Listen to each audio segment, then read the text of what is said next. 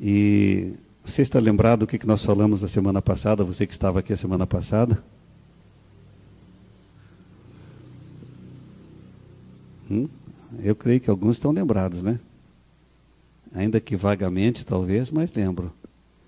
Nós falamos sobre família, família, o que? Vencendo as crises e atravessando Jordão, né?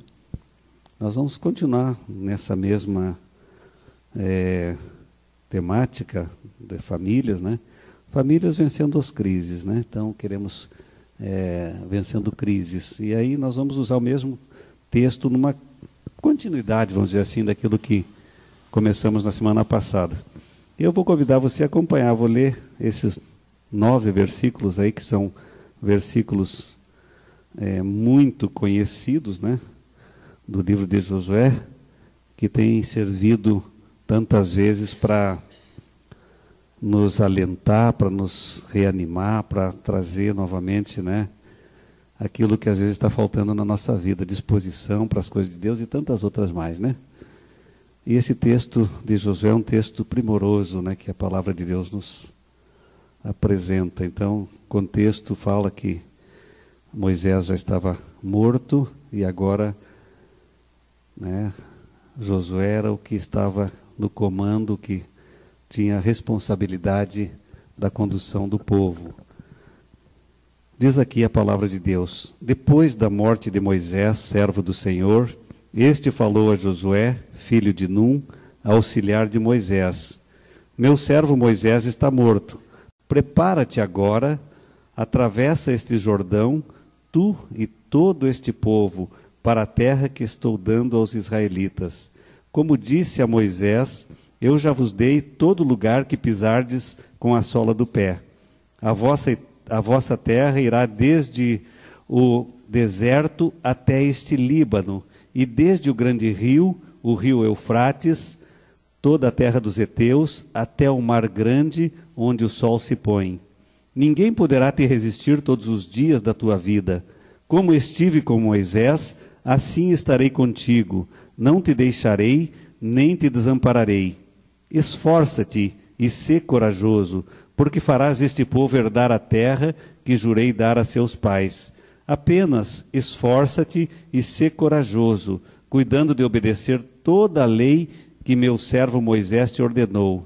Não te desvies dela, nem para a direita, nem para a esquerda. Assim serás bem-sucedido por onde quer que andares. Não afastes de tua boca o livro desta lei, Antes medita nele dia e noite, para que tenhas cuidado de obedecer a tudo que nele está escrito. Assim farás prosperar o teu caminho e serás bem-sucedido.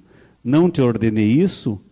Esforça-te e sê corajoso. Não tenhas medo, nem te assustes, porque o Senhor teu Deus está contigo por onde quer que andares. Amém?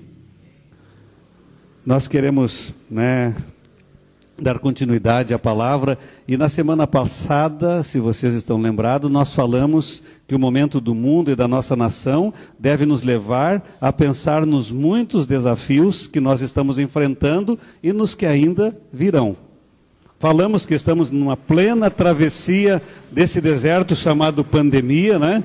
Enfrentando lutas, tentações, batalhas e perigos infindos. Nossas famílias estão sendo assoladas neste momento, né? Quantas têm perdido seus queridos para o vírus letal que está presente sobre a face da terra, que tem se espalhado pelo mundo? Quantos perderam tudo de um dia para a noite, né? Sim, porque perderam os seus empregos, perderam a estabilidade, perderam o status, perderam a família, como nós vimos famílias inteiras morrendo. Nós sabemos, né, que ainda vamos ter pela frente muitos dias de festa e muitos dias de luto, né? Nós sabemos que haverão tantas coisas difíceis que estarão acontecendo ainda. E assim, né, como nós vemos no texto da palavra de Deus, como povo de Israel, né, precisou é, tomar coragem e saber que aquela era a hora da travessia, eu creio que nós também estamos em plena travessia no mundo neste momento. Uma plena travessia diante de tudo que estamos vendo. Vão haver ainda muito, ah, haverá ainda muita coisa a se conquistar, na é verdade? Haverão ainda muitos inimigos, mas nós sabemos que eles nós vamos continuar né, a tê-los por toda a nossa jornada e eles vão precisar ser enfrentados e serem vencidos. Todos nós sabemos que talvez alguns sonhos estarão estacionados por um tempo, né? talvez algumas coisas que nós temos nutrido ao longo da nossa vida, seja em relação ao nosso casamento, à nossa família, ao nosso trabalho, aos nossos estudos, à vida financeira e assim por diante, né, estarão é, diante de nós e essas coisas precisam continuar nas nossas vidas, amados. Elas fazem parte dessa travessia. Elas não podem ficar esquecidas na nossa jornada, porque talvez nós, diante de tudo que estamos enfrentando, né, começamos a deixar de lado muitas coisas. Mas eu quero dizer nesta noite que nós precisamos continuar, sim, é, vencendo as crises, como famílias que somos, como seres humanos que somos, como homens, como mulheres, como filhos de Deus que já somos. Por isso que é um tempo, amados, de avançarmos, conquistarmos a terra que o Senhor está colocando diante de nós, de irmos em frente nessa jornada que o Senhor tem nos proporcionado né, e propiciado que nós façamos neste tempo. E o que é que nós devemos fazer então para continuar vencendo e continuar essa travessia desse deserto, dessas dificuldades e adversidades? Em primeiro lugar, né, para nós superarmos as crises, é necessário que nós compreendamos a visão de Deus. Essa é a primeira coisa, né? Para nós superarmos as crises, é necessário compreendermos a visão de Deus. No texto que nós lemos de Josué, nós vemos que ele teve uma visão, né, clara sobre aquilo que precisava fazer, onde ir e a quem levar. Está ali explícito na palavra que nós lemos. O chamado de Deus para José foi claro. Deus não estava chamando para uma outra coisa senão para cruzar o Jordão, conduzindo o povo à terra prometida. Aquela era a meta de Deus para a vida dele. Josué tinha absoluta certeza a respeito daquilo que deveria, né, e que seria, deveria ser presente na sua vida. É interessante que quando nós olhamos o texto da palavra de Deus, nós vemos que Deus responde a Josué, né, responde às perguntas que ele faz. Quais foram as perguntas que ele fez? Quais foram as questões que estavam na mente de Josué? Talvez a primeira seria, né? A quem ele deveria conduzir? E a resposta de Deus foi: todo o povo. Tu e todo este povo está ali no texto. A segunda coisa, para onde? A terra que eu dou aos israelitas. Deus estava mostrando com clareza para ele. É para lá que você vai conduzir este povo, para aquela terra que já está preparada para eles. E a terceira coisa que nós vemos aí nesse texto é, dos versos de 2 a 4, é em que tempo deveria ser isso? E qual foi a resposta de Deus? Agora! O tempo é agora! Não é depois, não é daqui um ano, daqui um tempo mais, é agora! Mas também Deus mostrou com clareza os limites da ação de Josué. E que clareza Deus traz na sua orientação para ele, né? Que clareza para que ele pudesse perceber que era Deus que estava conduzindo. No versos 3 e 4 diz ali: Como disse a Moisés, né, eu já vos dei todo lugar que pisardes a sola do pé.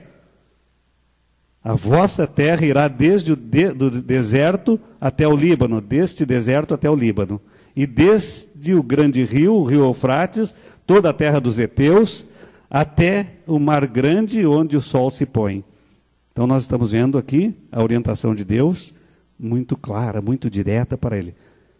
Todo lugar que você pisar a sola do pé, vai deste lugar do deserto, do Líbano até o grande rio Eufrates e assim por diante. Ele descreveu com muita clareza para que Josué soubesse exatamente aquilo que era a visão que Deus tinha para a vida dele. Josué não deveria dirigir-se então a outro lugar. Nós também nós precisamos discernir aonde nós devemos colocar o nosso, nosso pé. Né? Nós precisamos discernir, porque o mesmo Deus da nossa vida é o Deus que disse a ele que todo lugar onde ele pisasse a planta do pé seria propriedade, seria deles, seria a terra deles. Deus continua nos mostrando e nos indicando e nos sinalizando. Deus continua delimitando né, a geografia da bênção que Ele tem para as nossas vidas. Nós precisamos estar atento àquilo que Deus quer nos mostrar, a sua orientação em todos os momentos da nossa vida, amados. Por isso é que nós precisamos ter uma vida na presença de Deus, uma vida de busca constante de Deus, uma vida em que nós reservamos tempo para Deus, deixando de lado as outras coisas que são importantes, sim, não é em vão que Jesus diz que nós devemos buscar em primeiro lugar o seu reino, né? Eu imagino que quando nós temos essa certeza e temos essa convicção de que estamos buscando em primeiro lugar as coisas de Deus, as coisas da nossa vida se encaixam de uma maneira é, maravilhosa, uma perfeição jamais vista. Porque nós estamos entendendo aquilo que Deus né, planeja, aquilo que é a visão dele para as nossas vidas. Pense comigo agora. Né? Pensem comigo agora. Qual é o grande propósito de Deus para a sua vida? Faça aí uma análise. Qual tem sido o grande propósito de Deus para a sua vida neste tempo? Hã? O que Deus tem chamado você para fazer como seu filho, como seu servo nesse tempo? O que Ele tem colocado nas suas mãos para realizar? Às vezes nós não estamos atentos e não temos a percepção das coisas que Deus deseja que façamos, que vejamos, né? Deus quer que nós tenhamos essa percepção. Qual é a visão que Deus tem dado a você, meu amado? Hã? Qual, qual é a visão? Quem caminha com base na visão de Deus, caminha com objetividade na sua vida. Entenda isso. Paulo, certa vez, né, disse na carta aos Filipenses, né, quando escreveu a carta aos Filipenses, ele diz: Uma coisa eu faço, esqueço as coisas que ficaram para trás e avanço para as que estão adiante. Paulo está dizendo: Eu tenho objetividade naquilo que eu estou fazendo, eu sei como eu estou fazendo. Isso é objetividade para as nossas vidas. E nós precisamos viver essa objetividade no, na, naquilo que Deus tem nos mostrado, na nossa jornada com Deus. Quem caminha com base na visão, caminha com propósito. Caminha com propósito na sua vida. Né? Qual é a paixão que você tem na sua vida? Né? Qual é a paixão, aquilo que mexe o teu coração, aquilo que te impulsiona a viver nesse tempo? O que tem sido? Hum? O que mexe de fato? A visão de Deus para a sua vida está relacionada com aquilo que está dentro do seu coração. Não é com outra coisa, mas é com aquilo que você nutre, com os sentimentos, com os desejos, com os sonhos que você tem sonhado. A, a visão de Deus tem, está intimamente relacionada a isso. Então, às vezes, nós reclamamos muito, então deixe de reclamar, deixe de murmurar tantas vezes, porque a visão Deus está te dando. Há um chamado de Deus para você, há uma obra a ser feita, há muitas coisas a serem realizadas. Eu vou perguntar de novo, né? qual tem sido a visão de Deus para a sua vida? Você tem percebido isso? A visão que Deus tem te dado? Eu posso dizer que a minha visão é pastorear, né? a minha paixão é pastorear. Já faz 41 anos que eu recebi o chamado de Deus para o ministério pastoral. Mesmo que eu tenha demorado um pouquinho para obedecer, né? porque são 30 anos de ministério pastoral. 30 anos. Quando Deus completou também no coração da minha esposa o mesmo chamado. E aí então nós nos lançamos nas mãos de Deus para a obra que Ele tinha para que realizássemos, para aquilo que era a vontade dele para as nossas vidas. Apesar né, desse tempo, eu sei que tenho feito pouco, né? Sei que tenho feito pouco, Mas eu continuo, amados, com muito ardor no meu coração, com ardor por as coisas que Deus coloca diante de mim para fazer, né? Para a obra para a qual Ele tem me chamado. Continuo desejoso de servi-lo fielmente até o final da minha vida. Eu fico pensando alguns homens de Deus do passado, né? Hudson Taylor, no peito dele ardia, né? A evangelização da China. Ele queria tanto evangelizar os chineses. John Knox sonhava com toda a Escócia alcançada para Cristo. Spurgeon, ele falava para os seus alunos, né? Meus filhos, se o mundo os chamar para serem reis, não se rebaixem deixando a posição de embaixadores do céu. Que coisa, né? Eu olho para Billy Graham, um homem de Deus que recentemente foi convocado para estar junto com o pai, né? não faz muito tempo. Ele fez a mesma coisa que Spurgeon fez. Quando uma vez cogitaram o nome dele para se tornar ou para ser candidato à presidência dos Estados Unidos, ele respondeu para aquelas pessoas: Eu não vou deixar de ser embaixador da pátria celestial para ser presidente dos Estados Unidos. Não vou, me reba não vou rebaixar a minha posição. Que coisa, né? Às vezes nós não valorizamos aquilo que somos, aquilo que temos, aquilo que Deus nos dá, a posição em que nós somos colocados por Deus. Nós precisamos olhar e ver que nós estamos vivendo tempos difíceis e para nós superarmos esses tempos difíceis é preciso que nós compreendamos, nós estejamos atentos à visão de Deus para as nossas vidas. Deus disse para Josué, né? Não te ordenei isso? Não te ordenei isso? E eu pergunto, amados, por que é que tantas vezes nós continuamos acomodados? Por que, que ainda não colocamos a mão no arado tantas vezes? Né? Deus coloca diante de nós, mas nós desviamos. Por que é que muitas vezes estamos tão distantes da terra prometida?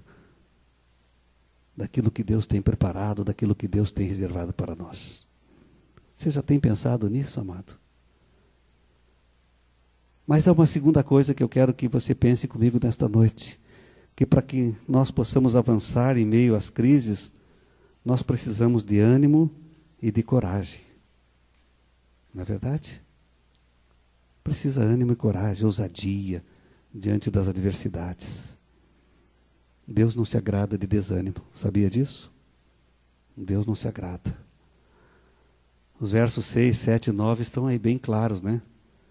Estão ali três vezes Deus falando para Josué: esforça-te, ser corajoso. Você olha no verso 6 está lá, olha no verso 7 está lá, esforça-te, ser corajoso. Lá no verso 9 está novamente: esforça-te, ser corajoso.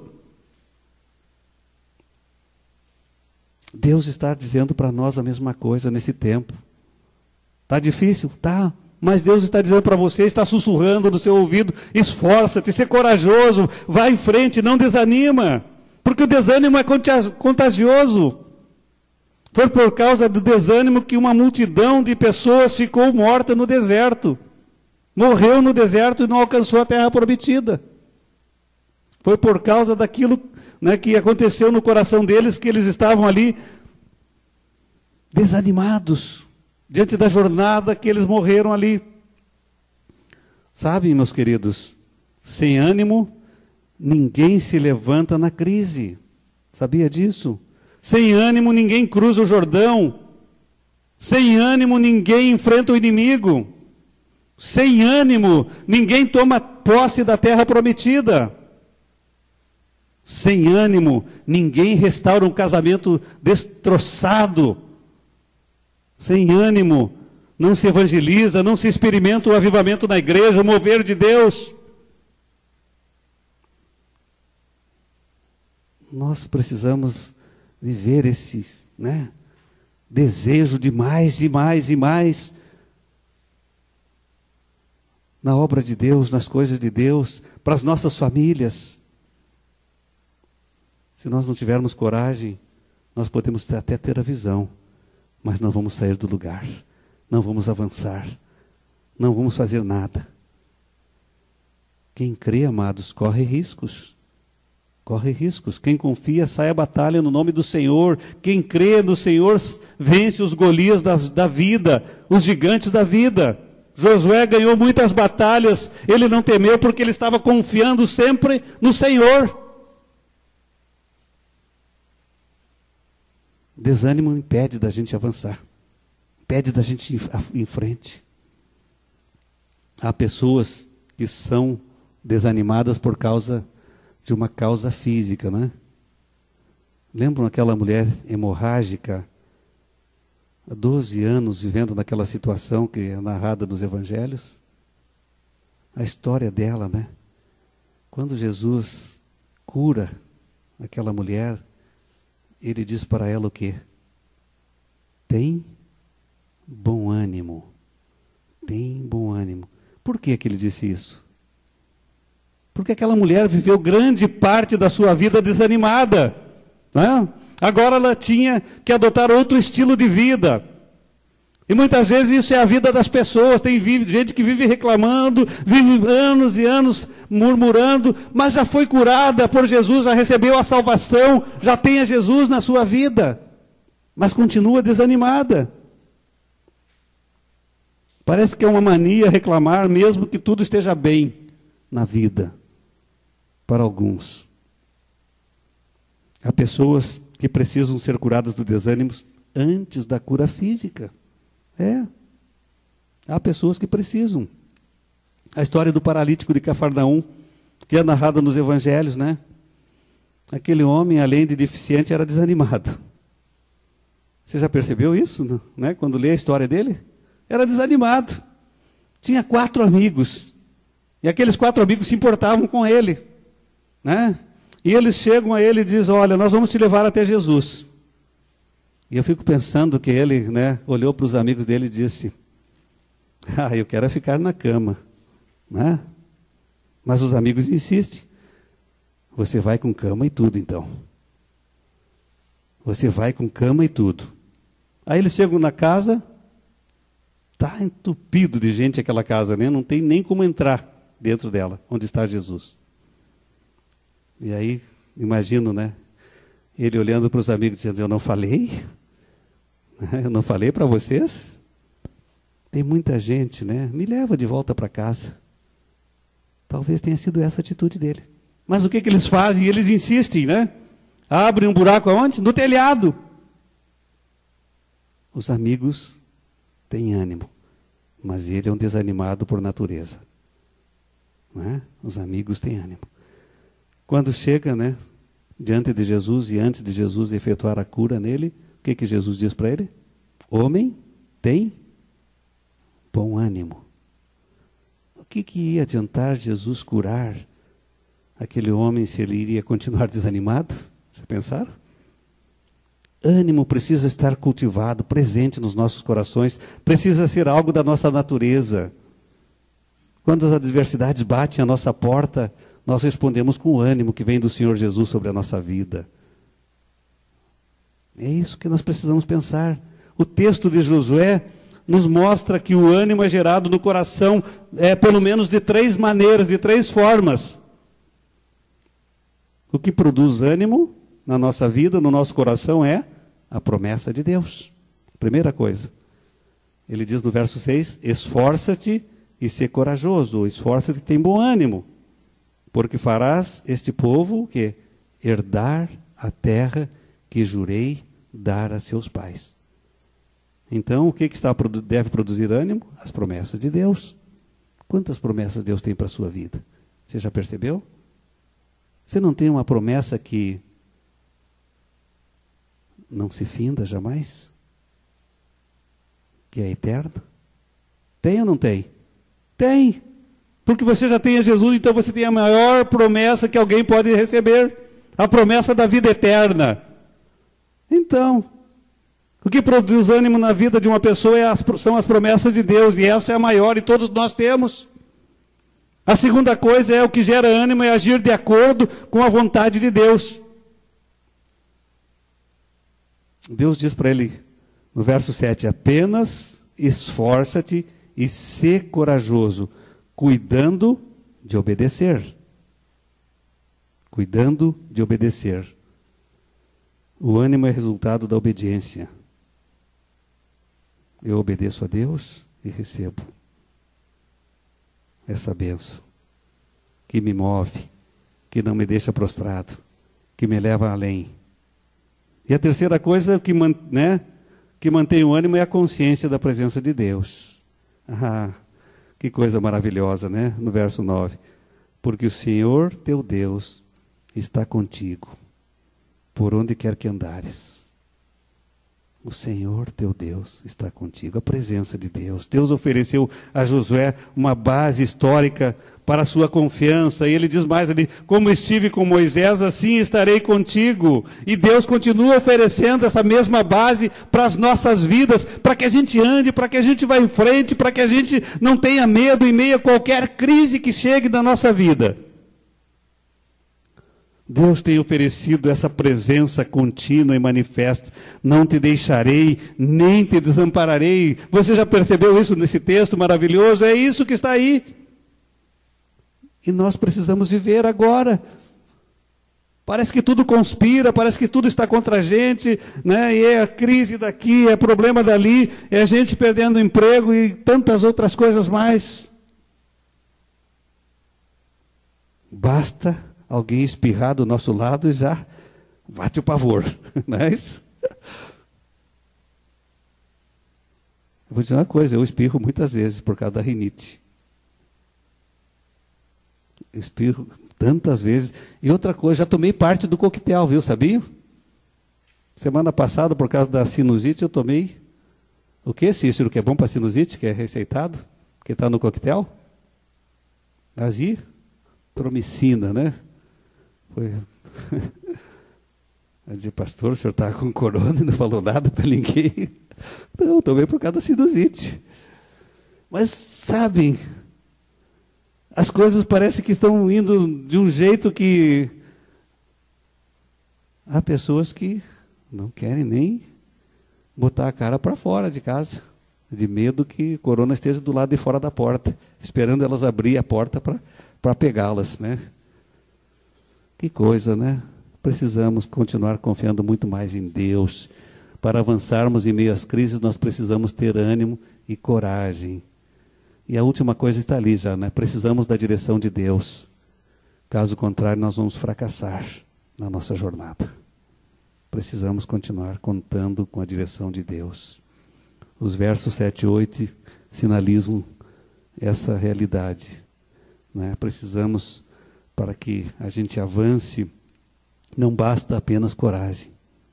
Precisamos viver uma vida de santidade, amados. Como é que tem sido conhecida esta geração, amado, amados? Muitos, muitos dos nossos filhos fazem parte dessa geração, né? Alguns pais já devem ter ouvido essa, essas expressões. Essa tem sido chamada geração Coca-Cola, né? a geração shopping center, a geração virtual. Mas uma coisa muito mais séria, que eu, a gente ouve às vezes, a geração de analfabetos da Bíblia. Mas não é só para jovem isso. A geração de analfabetos da Bíblia, das coisas de Deus, do conhecimento de Deus. Não há interesse, não há disposição tantas vezes para essas coisas. Por isso é que Deus tem nos chamado para uma mudança radical nessa jornada de vida, amados. Se nós queremos conquistas em nossas vidas, nós precisamos que a palavra de Deus conduza a nossa vida a essas conquistas. Você já percebeu que a palavra de Deus tem respostas para todas as nossas perguntas, para todos os nossos questionamentos? Se você não percebeu, é porque você não tem lido, você não tem estudado essa palavra. Porque se você buscar, você vai encontrar respostas de Deus para a sua vida. Essa mudança que Deus espera ver em nós começa dentro da nossa casa, começa dentro das nossas famílias, nos nossos lares. Nossa família está em crise, vive muitas crises. Então nós precisamos tomar essas lições de Josué para as nossas vidas. Precisamos colocá-las em prática nas nossas vidas. E Josué aqui, ele traz, né, nesse, nesses dois versos que eu mencionei, os 7 e 8, pelo menos três princípios e um resultado para a vida daqueles que observam o que Deus deseja.